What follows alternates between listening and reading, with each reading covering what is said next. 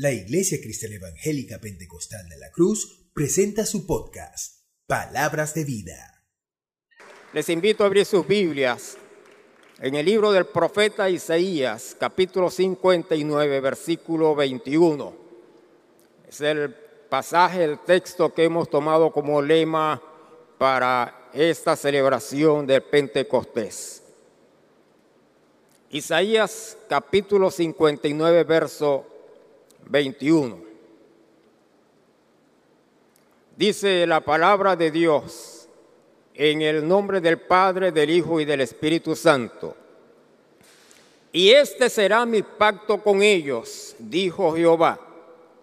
El Espíritu mío que está sobre ti y mis palabras que puse en tu boca no faltarán de tu boca, ni de la boca de tus hijos, ni de la boca de los hijos de tus hijos, dijo Jehová, desde ahora y para siempre. Alabado sea el nombre del Señor. Oh Dios, te damos gracias en esta mañana por permitirnos estudiar tu palabra, oh Dios, por permitirnos hablar de, las cosas maravillosas que tú tienes para nosotros en tu palabra. Te pedimos que el Espíritu Santo con sabiduría, entendimiento, nos guíe ahora al conocimiento de toda la verdad. Oh Dios de la gloria, en tus manos estamos, Señor. Que esta palabra sirva para edificación, para consuelo, para exhortación y para que nuestras vidas, oh Dios, sean, oh Dios, afirmadas conforme a tu voluntad, oh Dios. En el nombre de Jesús, toma control de nuestros pensamientos y mentes ahora, Señor. Y que esta palabra, Señor, llegue a lo más profundo de nuestro ser, en el nombre de Jesús. Amén. Amén. Pueden sentarse, amados hermanos. Bien, hemos leído un pasaje que reviste para nosotros una importancia vital. Cuando leemos el capítulo completo, el capítulo 59, vamos a ir a tomar solamente unos eh, dos versículos del pasaje. Eh, nos damos cuenta de que plantea una realidad del capítulo 59 de Isaías, una realidad que no dista mucho, no está muy lejos de la realidad que la humanidad vive el día de hoy. Una humanidad, y, y digamos que esto ha sido progresivo en el tiempo, ha sido algo progresivo. Una humanidad que vive de espaldas a Dios, que vive completamente alejados del conocimiento de Dios y de la voluntad de Dios. Y una de las cosas que caracteriza esta época es el poco acercamiento que el hombre tiene a Dios. El hombre vive conforme a sus criterios, conforme a sus pensamientos, conforme a, lo que él cree que es, pero se ha alejado completamente de la voluntad de Dios. Y esto ha producido un efecto. Vamos al capítulo, al, al versículo 2 del capítulo 59 dice, pero vuestra iniquidad o vuestras iniquidades han hecho división entre vosotros y vuestro Dios, y vuestros pecados han hecho ocultar de vosotros su rostro para no oír. Hay muchas personas, y en esos días conversaba con alguien que no era cristiano, que se acercó acá a la iglesia, y estaba pasando por una situación crítica, vino buscando y él me decía, pero es que yo hablo y Dios no me escucha. Y yo oro y, no tengo respuesta de parte de Dios. Y yo le presenté este pasaje. Y yo le dije, ¿cómo está tu vida espiritual? Es ahora que vienes buscando de Dios, ahora que estás en problema. Y él me dijo, bueno, en realidad nunca había a Dios como algo importante en mi vida. Siempre viví mi vida de acuerdo a mi criterio. Y yo le dije, esa es la razón por la cual tú sientes que Dios no te escucha. Y el pasaje está claro, y el pueblo de Israel estaba en esa misma condición. Clamaba y, Dios parecía que no escuchaba. Dios como que estaba sordo, había cerrado sus oídos. La clave nos la da aquí el versículo 2, pero vuestras iniquidades han hecho división entre, entre vosotros y vuestro Dios donde hay iniquidad y donde hay pecado, allí no está Dios. Dios está lejos del pecado porque Dios es santo y Dios no está donde hay iniquidad. El pecado aleja al hombre de Dios, el pecado separa al hombre de Dios y de hecho eso es lo que dice la palabra de Dios. porque Dios no puede y no acepta la injusticia, el pecado y la maldad. Y por supuesto, parece que el oído de Dios se cerró para oír. Porque Dios no oye, no escucha. Y eso es lo que está viviendo la humanidad. Pandemias, ya se acerca otra o están hablando, avisorando que hay otra pandemia más, eh, la viruela del mono, y cada vez se van a aparecer más cosas. Y pareciese que Dios ha cerrado su oído. Pero el versículo 1 de este capítulo nos dice algo bien importante. Dice, he aquí que no se ha cortado la mano de Jehová para salvar, ni se ha grabado su oído para oír. Dios sigue siendo el mismo. Dios sigue siendo el mismo Dios omnipotente, todopoderoso. Dios sigue siendo el Shaddai. Dios sigue siendo el creador. La mano de Jehová no se ha cortado para obrar. Dios sigue obrando. Dios sigue actuando. Dios sigue sentado en su trono tomando control de las cosas. Y el oído de Dios no se ha cerrado para oír. Pero ¿dónde está el problema? El problema entonces no está en Dios. El problema está en el hombre. El problema está en la vida que lleva el hombre separado de Dios. Porque separado de Dios el hombre está en una condición de muerte espiritual. Y en esa condición de muerte espiritual no puede percibir y no puede entender las cosas de Dios. No las puede captar. Porque el príncipe de este siglo, como dice la palabra, ha cegado el entendimiento de ellos. Y la maldad ha hecho que tergiversen, cambien, trastoquen, trastornen el sentido del bien y del mal. Por eso es que en Isaías capítulo 5, y vamos a buscarlo, Isaías capítulo 5, el versículo 20,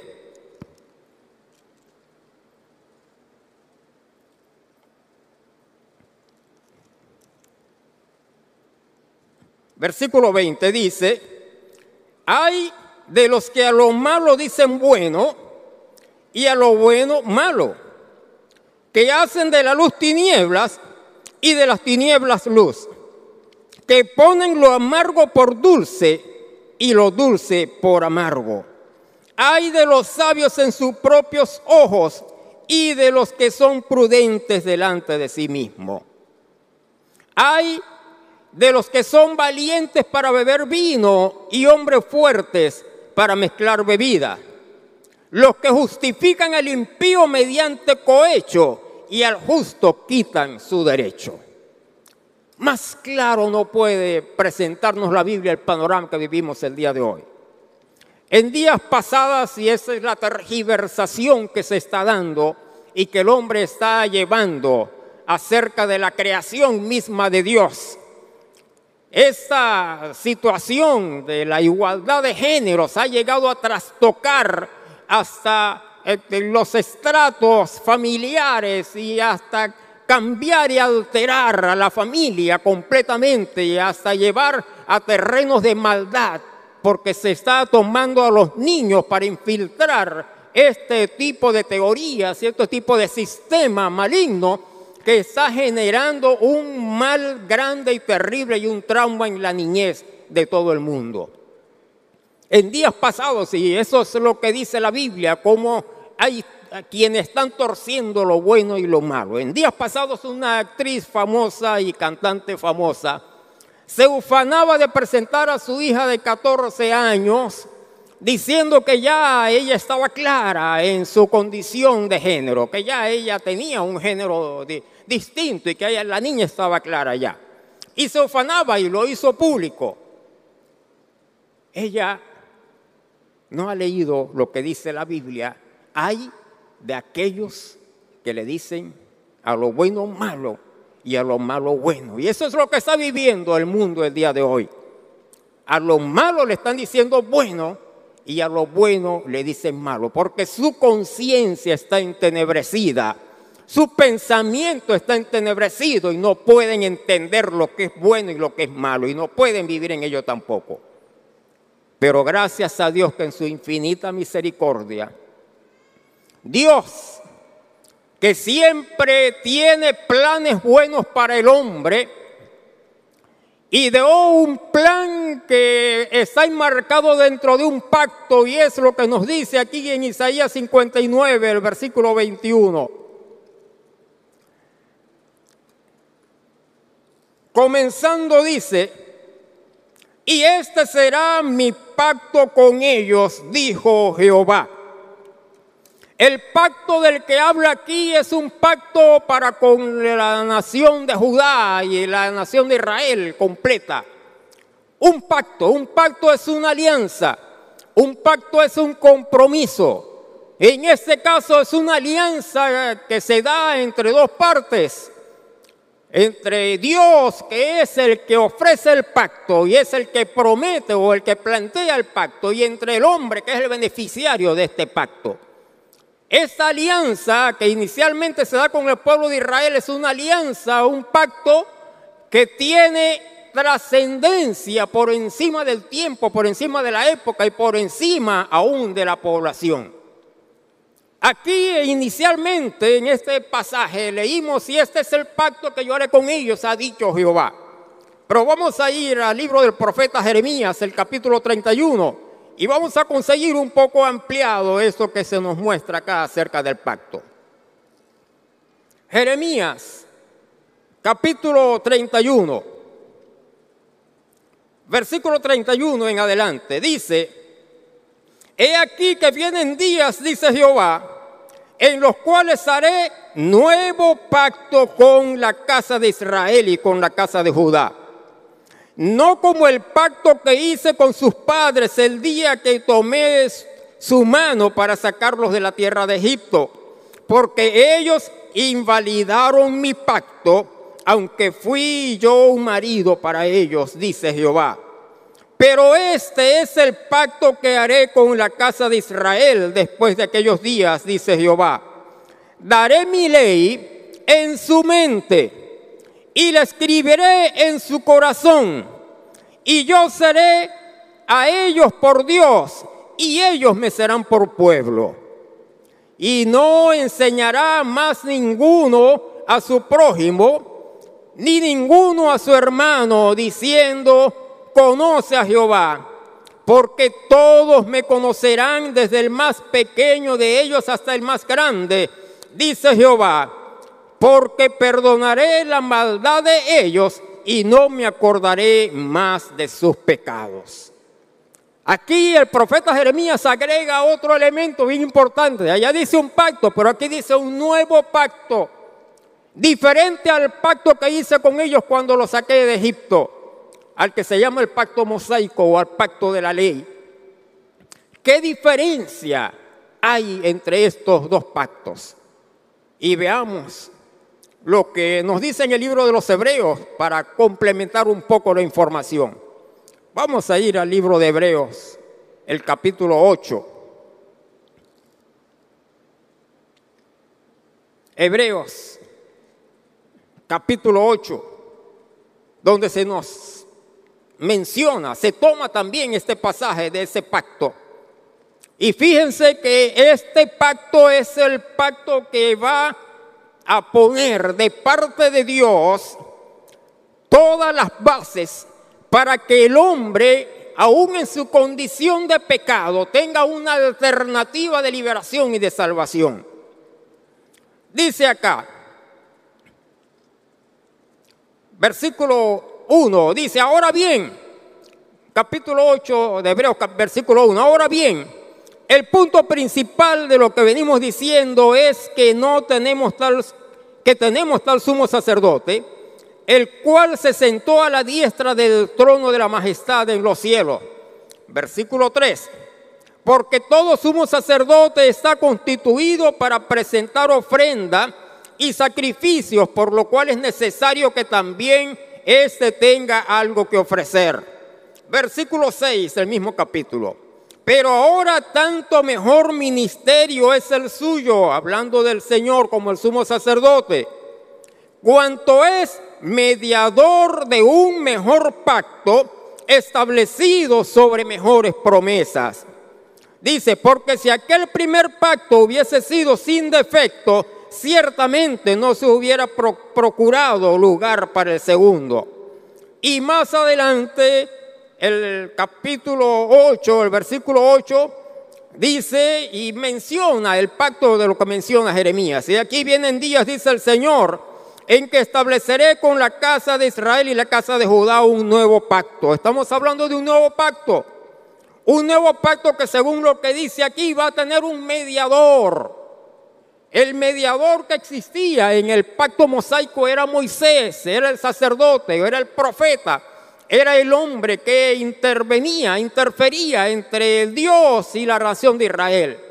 Pero en este nuevo pacto se está estableciendo un sumo sacerdote por encima de cualquier sumo sacerdote terrenal llamado Jesús de Nazaret, Cristo, Jesús, Cristo el Señor, el cual dice que está sentado a la diestra de la majestad en las alturas.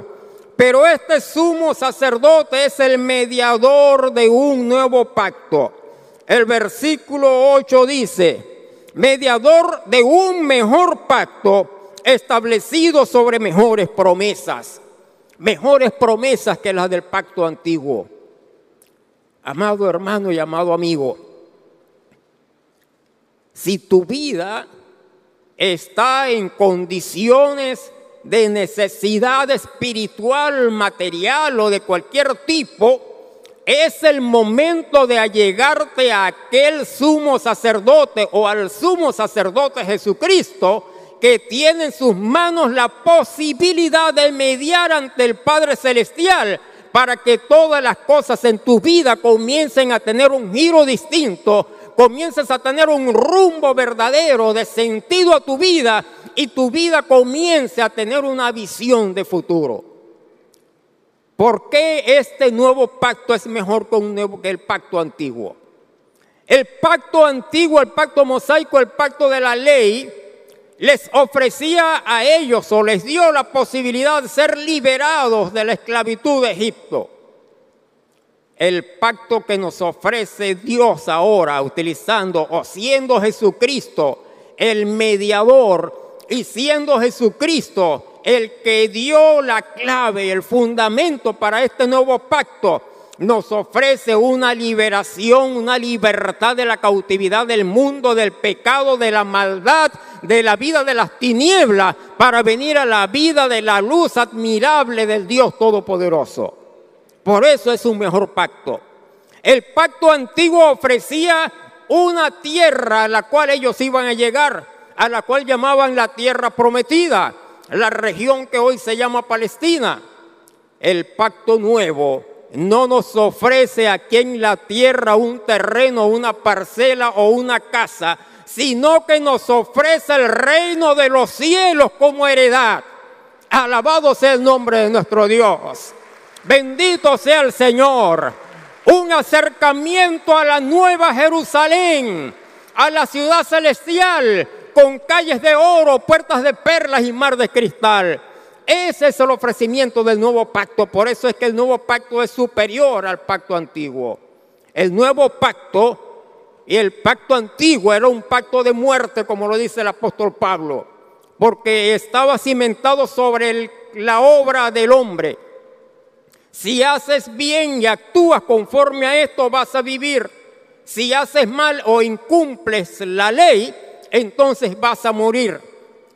Pero nadie podía salir ileso del pacto de la ley, porque una ordenanza del pacto de la ley establecía que de las 613 leyes que existían, si incumplías una, eras culpable del resto. Y entonces, ¿quién podía salir ileso? Nadie. Por eso era un pacto que siempre llevaba a la muerte y el hombre no podía salir. Esto lo hizo Dios para que el hombre se diera cuenta que no podía vivir una vida mejor fuera de la voluntad de Dios. Pero saben, el nuevo pacto es un pacto de vida. Porque el que está en Cristo nueva criatura es. Es un pacto de transformación es un pacto de regeneración, es un pacto que nos lleva a la vida eterna porque es la promesa futura del Señor. El que cree en mí, aunque esté muerto, vivirá. Y todo aquel que vive y cree en mí no morirá, sino que vivirá eternamente, dijo el Señor. Alabado sea su nombre. El pacto nuevo es un pacto de vida. Jesucristo, el sumo sacerdote, el mediador del nuevo pacto, fue también el que le dio el cumplimiento a este pacto ofreciendo su vida para que nosotros pudiésemos alcanzar la salvación y la vida eterna. Lo reseñan los evangelios. Mateo capítulo 26, en la última cena del Señor. Allí se reseña cuando el Señor les dice que tomando la copa les dijo esta sangre es el nuevo, este, este vino es el nuevo pacto en mi sangre que por vosotros es derramada para limpieza de los pecados, para que pueda toda iniquidad y todo pecado salir del hombre. Lo refrenda el apóstol Pablo allí en 1 Corintios capítulo 11, cuando habla de la institución de la cena del Señor. Y el apóstol Pablo lo dice porque yo recibí del Señor, es decir, nadie me lo contó, nadie me lo dijo, nadie me lo refirió, yo lo recibí como revelación del Señor. Y el apóstol Pablo dice lo mismo, que el Señor tomó la copa y dijo, esta copa es mi sangre que es derramada, es el nuevo pacto en mi sangre. Haced esto todas las veces que la bebieres en memoria de mí. La sangre de Jesucristo derramada en la cruz del Calvario fue el elemento que puso el punto culminante y el cumplimiento a este pacto maravilloso, a este pacto de salvación. Porque es que estaba establecido en la ley que sin derramamiento de sangre no había remisión de pecado. Si no había derramamiento de sangre, el pecado no sería quitado. Y Cristo con su sacrificio ofreció su vida, ofreció y entregó su vida en forma vicaria, es decir, tomando nuestro lugar, tomando el lugar del hombre, se ofreció a sí mismo para que el hombre pudiese alcanzar la salvación y la vida eterna. Dios, en su infinito amor y misericordia, plantea entonces este pacto que es un pacto de bendición, un pacto de salvación, un pacto de transformación, un pacto de regeneración y un pacto de vida eterna. Alabado sea el nombre de nuestro Dios. Pero el pacto no queda allí. Si va a aplaudir, hágalo fuerte para el Señor. Amén. Tendría que preguntar, y yo sé que la mayoría va a levantar su mano, ¿cuántos han aceptado entrar en ese pacto? Amén. Un pacto es una alianza, un compromiso que se hace entre dos partes. Dios estableció su parte de compromiso el pacto de Dios es un pacto que tiene fiel cumplimiento porque Dios es fiel y verdadero. En Él no hay mudanza ni sombra de variación. En Dios no hay cambios. En Dios no hay alteraciones porque Él es el mismo ayer, hoy y por todos los siglos. Y en la fidelidad de Dios es que está basado el compromiso que Dios hace con el hombre. Pero este pacto, amados hermanos, lleva consigo algo maravilloso que no tenía el pacto antiguo, por eso es un pacto mejor. Volvemos a lo que nos dice Isaías capítulo 59. Isaías capítulo 59.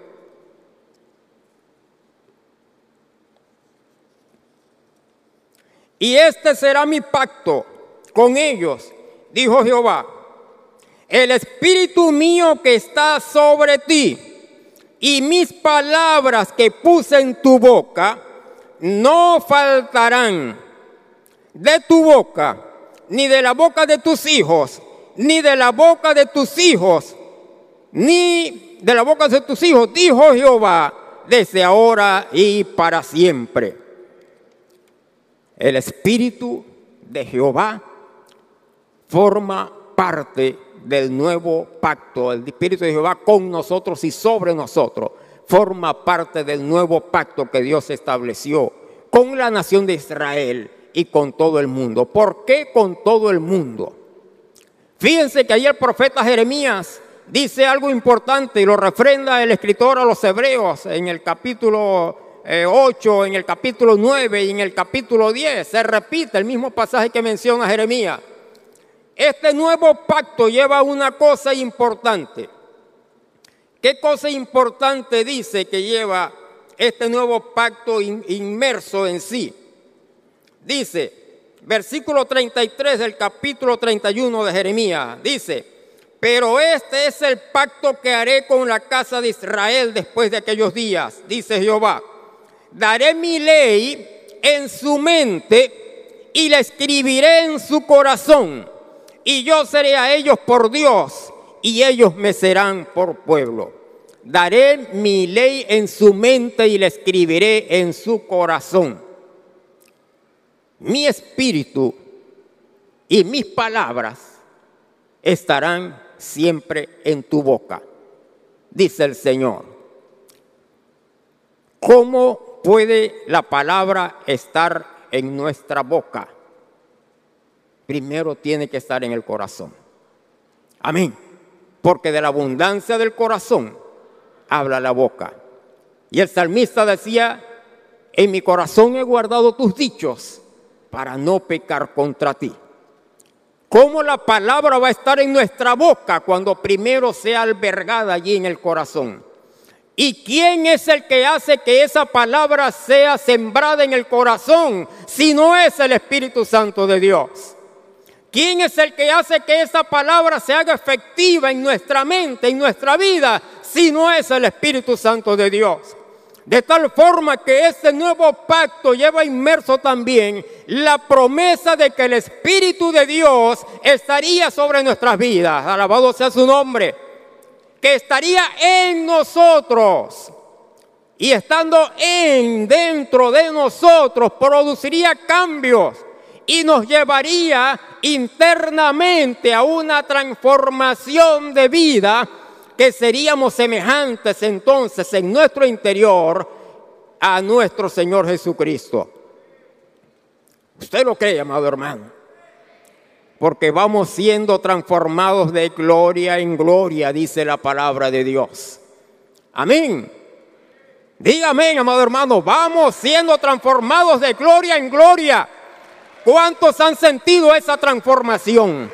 Si no la ha sentido, hoy es el día que Dios tiene preparado para que su vida comience a transformarse. No conforme a la semejanza de ningún hombre, sino conforme a la medida de la estatura de la plenitud de Cristo, como dice Pablo escribiendo a los Efesios. Esa es nuestro, ese es nuestro paradigma, esa es nuestra meta, esa es nuestra medida poner los ojos en Jesús para ser semejantes a Él cada día más y más.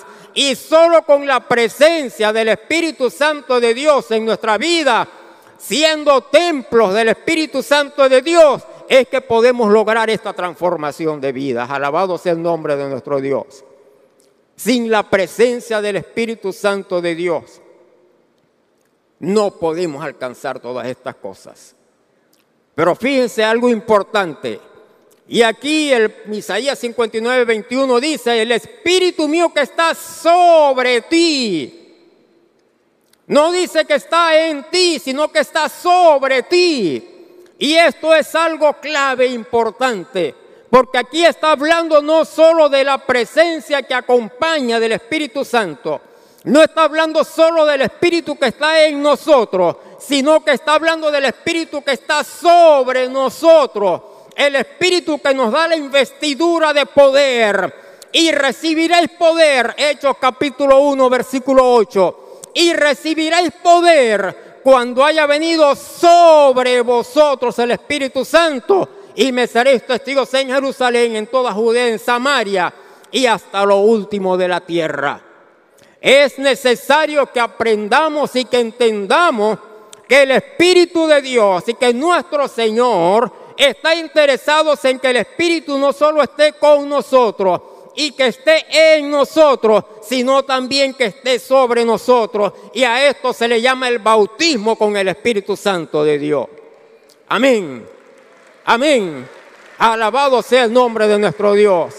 Lucas 24, 49 el Señor le dice a los discípulos, estén allá en Jerusalén, quédense allá hasta que seáis investidos de poder desde lo alto. Y en Lucas, en Hechos capítulo 1, el Señor les dice también a los discípulos, quédense en Jerusalén, vamos a buscarlo para leerlo. Hechos capítulo 1.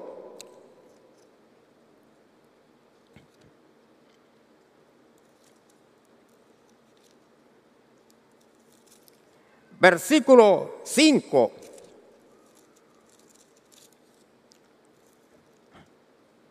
Hechos capítulo 1,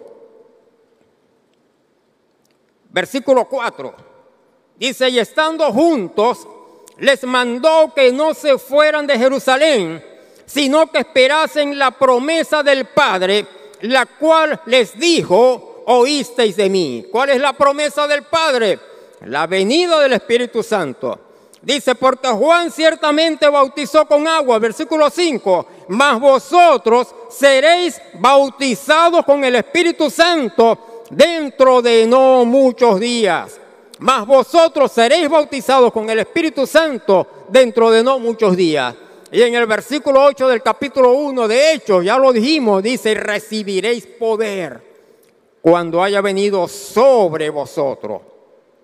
Entonces, el bautismo con el Espíritu Santo es una experiencia maravillosa con el Espíritu de Dios que es dado por el Señor Jesucristo, porque Él es el que bautiza con el Espíritu Santo, para que nosotros recibamos una investidura especial en el sentido espiritual y para que recibamos poder para ser testigos eficaces de la obra de Dios, del mensaje de salvación y de la maravillosa misericordia de nuestro Dios mostrada en lo que conocemos como el Evangelio, las buenas noticias de Dios para la humanidad, las noticias de salvación.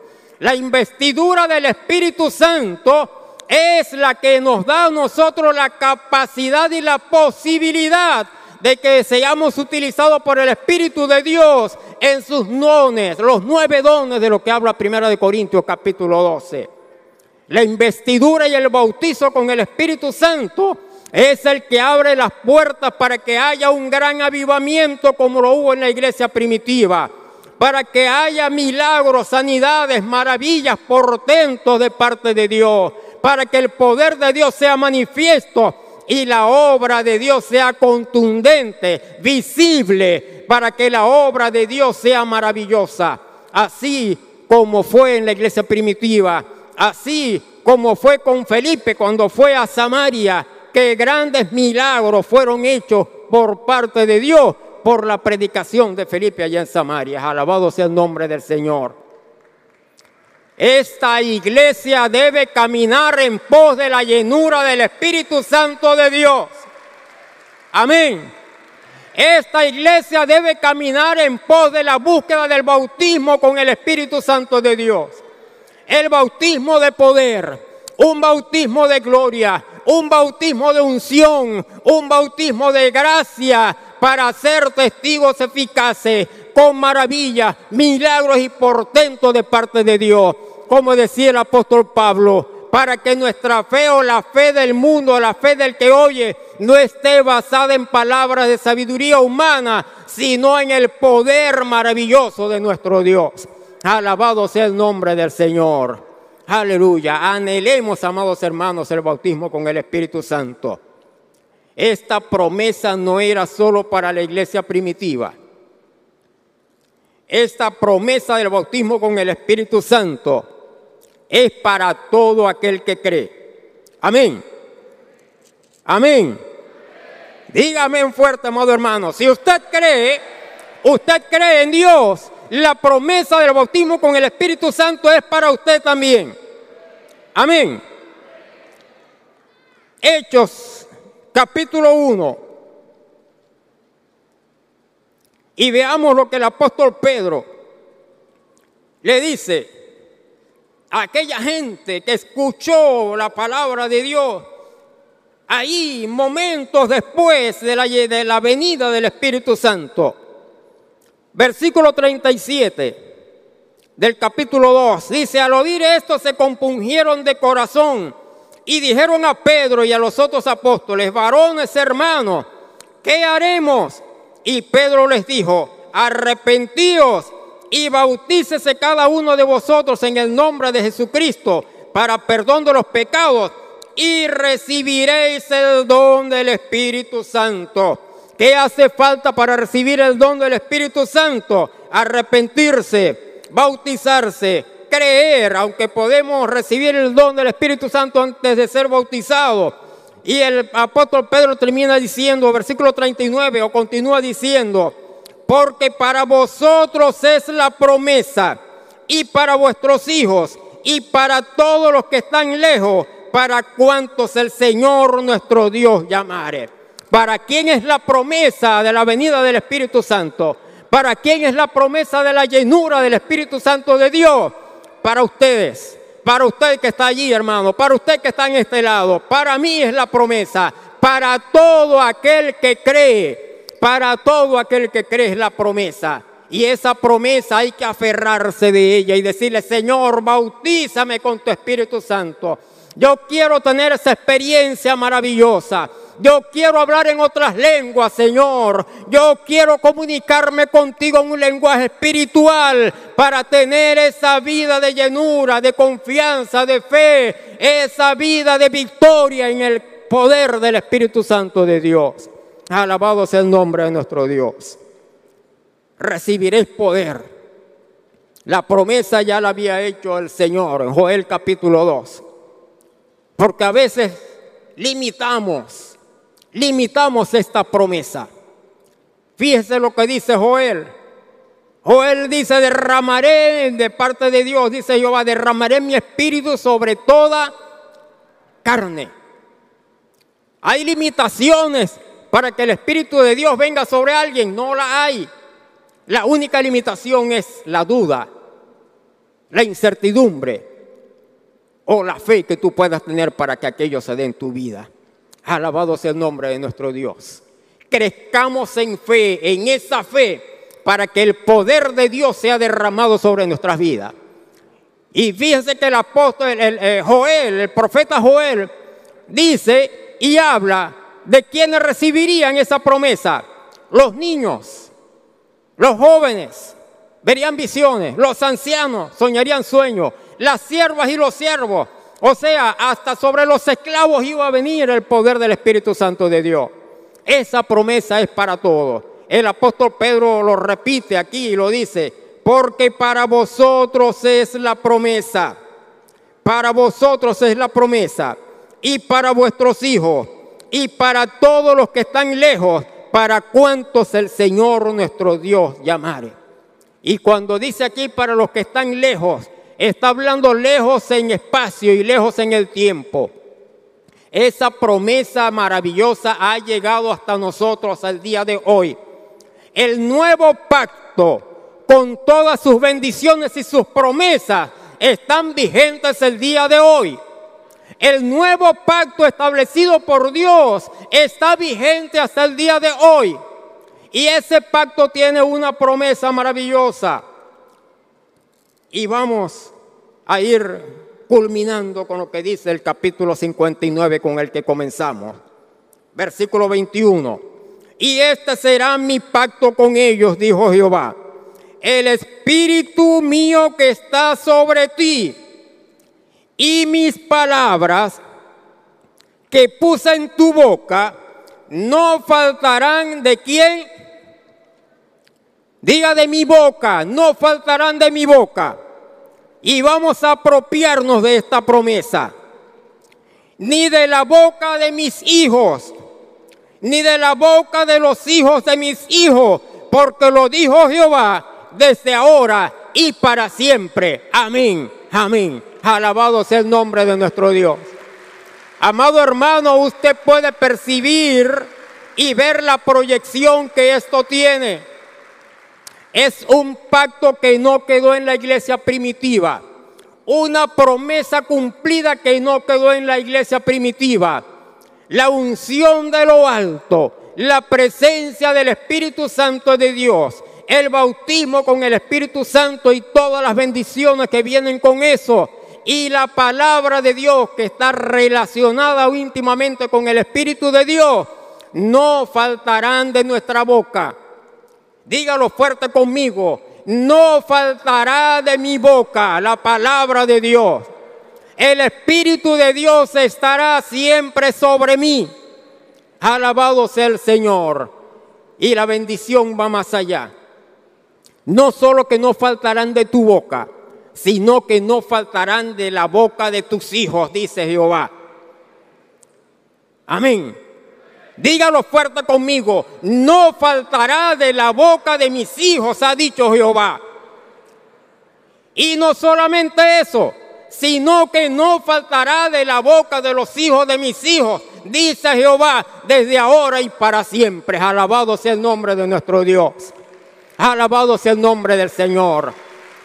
Sus generaciones futuras vivirán al abrigo del Altísimo al amparo de la sombra de Jehová Dios Todopoderoso. Porque cuando la presencia del Espíritu de Dios está sobre ti, la presencia del Dios Todopoderoso está en tu vida. Así como le dijo Dios a Moisés, mi presencia irá contigo y te dará descanso. Así el Espíritu de Jehová manifiesta la presencia del Padre Celestial en nuestras vidas y nos hace sentir que somos hijos de Dios. Alabado sea el nombre del Señor. Bendito sea el Señor. Gloria a Dios. Usted quiere que sus generaciones futuras sean libres del acecho del mundo, del acecho de las tinieblas, de ideologías mundanas y diabólicas. Acérquese a este pacto y viva conforme a la palabra de Dios. Busque la llenura del Espíritu Santo y esa promesa se cumplirá en usted, en sus hijos y en los hijos de sus hijos. Y de ahí en adelante, todas las generaciones que vengan para gloria y honra de nuestro Dios. Vamos a estar en pie, amados hermanos. Bendito sea el Señor. Gloria a Dios. Pero ya lo dice el apóstol Pedro allí. Arrepentíos y bautícese cada uno en el nombre de Jesucristo y recibiréis el don del Espíritu Santo. Proverbios capítulo 1, versículo 23. Nos da una sentencia bastante parecida a esto. Proverbios capítulo 1, versículo 23. Vamos a leerlo para tenerlo claro. Proverbios 1, 23. Alabado sea el Señor. Si quiere, búsquelo. Márquelo ahí en su Biblia. Téngalo presente y téngalo pendiente. Porque es un versículo sumamente importante. Proverbios, capítulo 1,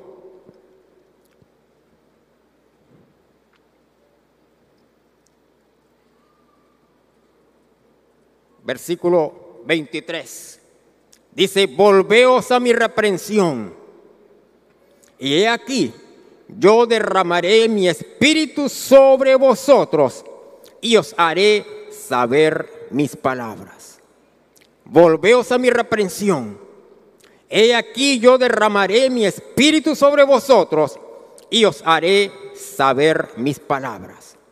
Y volverse a la reprensión de Dios no es más que volverse al camino del Señor no es más que arrepentirse, no es más que entender la condición de pecado en la que estás y decirle al Señor, Señor, yo quiero que tú perdones mis pecados, que me limpies de toda maldad, que tu sangre me limpie, porque yo quiero que el Espíritu tuyo venga sobre mí y quiero entender tus palabras.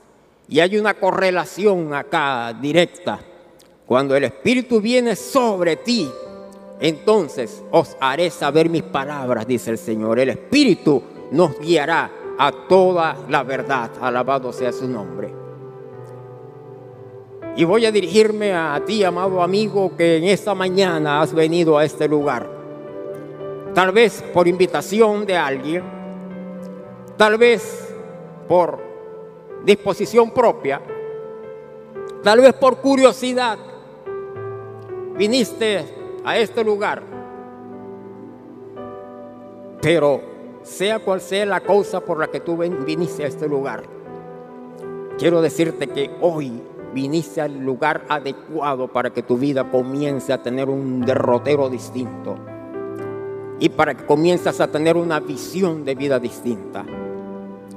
Hoy, como lo dice la Biblia, es el día aceptable. Hoy es el día de salvación. Así es que yo te invito, amado amigo, si viniste a este lugar, ven, baja aquí. Porque el Señor tiene preparado cosas maravillosas para tu vida.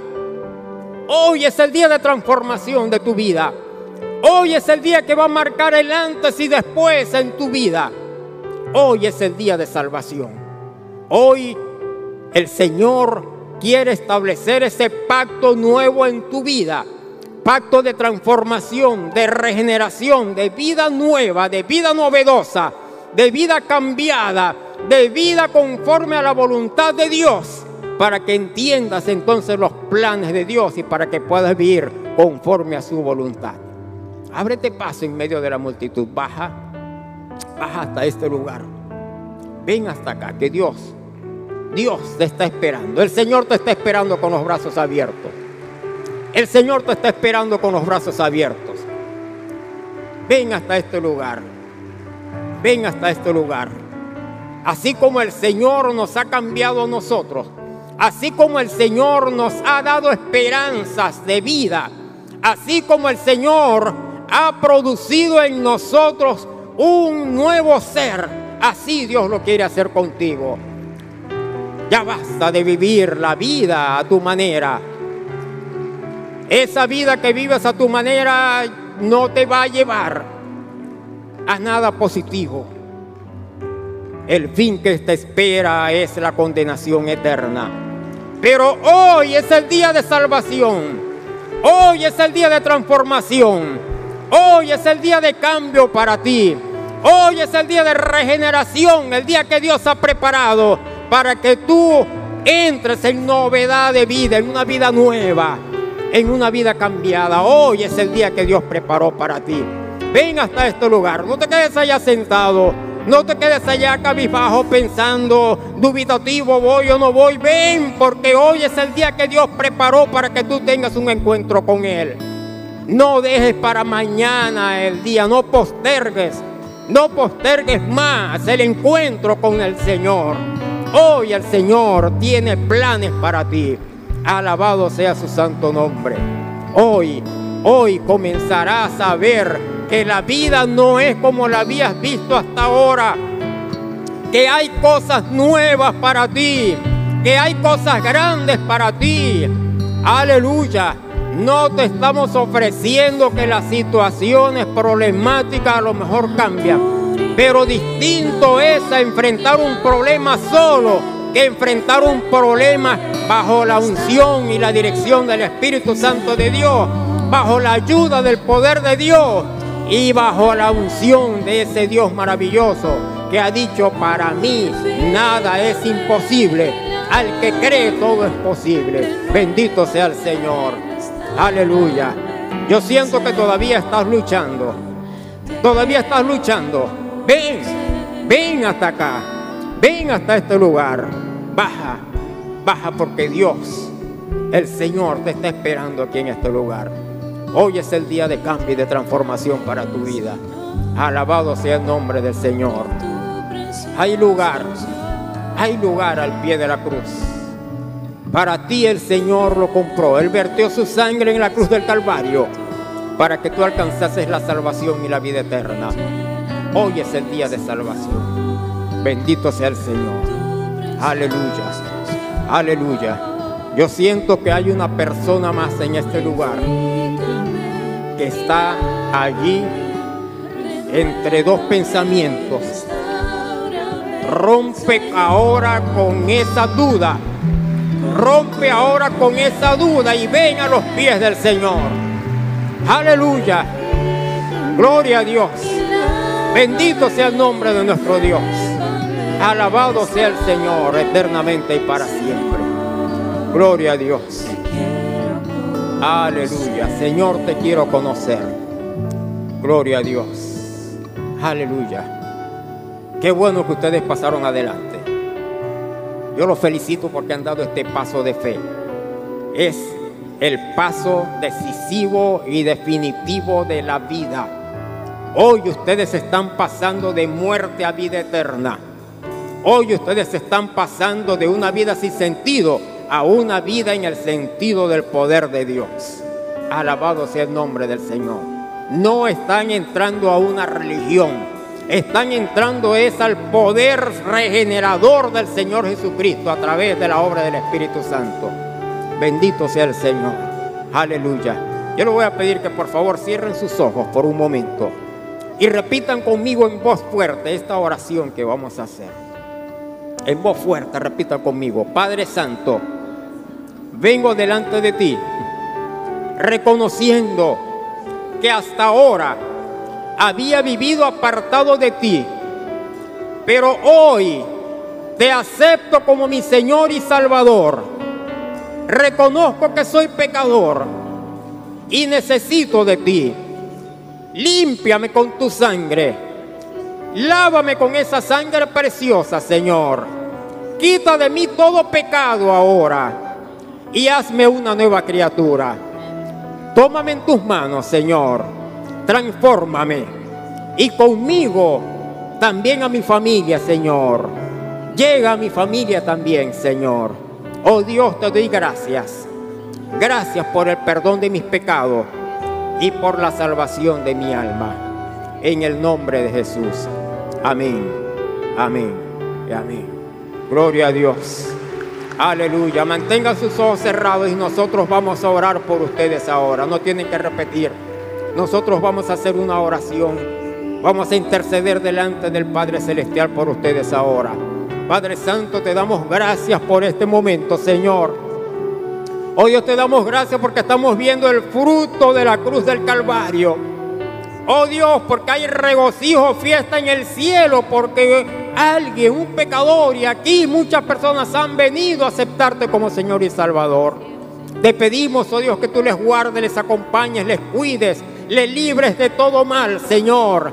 Erradiques de ello toda acción pecaminosa, Señor. Rompe toda cadena, toda atadura ahora con el pecado, con el vicio, con la maldad.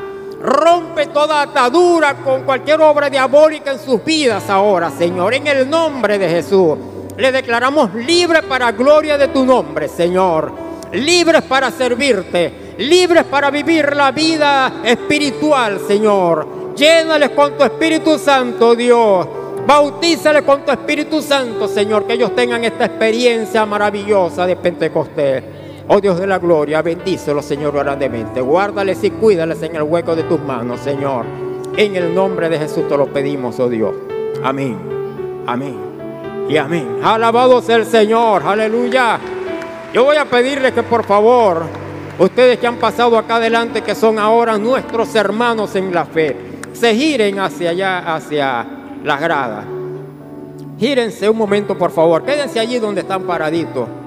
Y la iglesia a la cuenta de tres les va a decir algo. Una, dos y tres.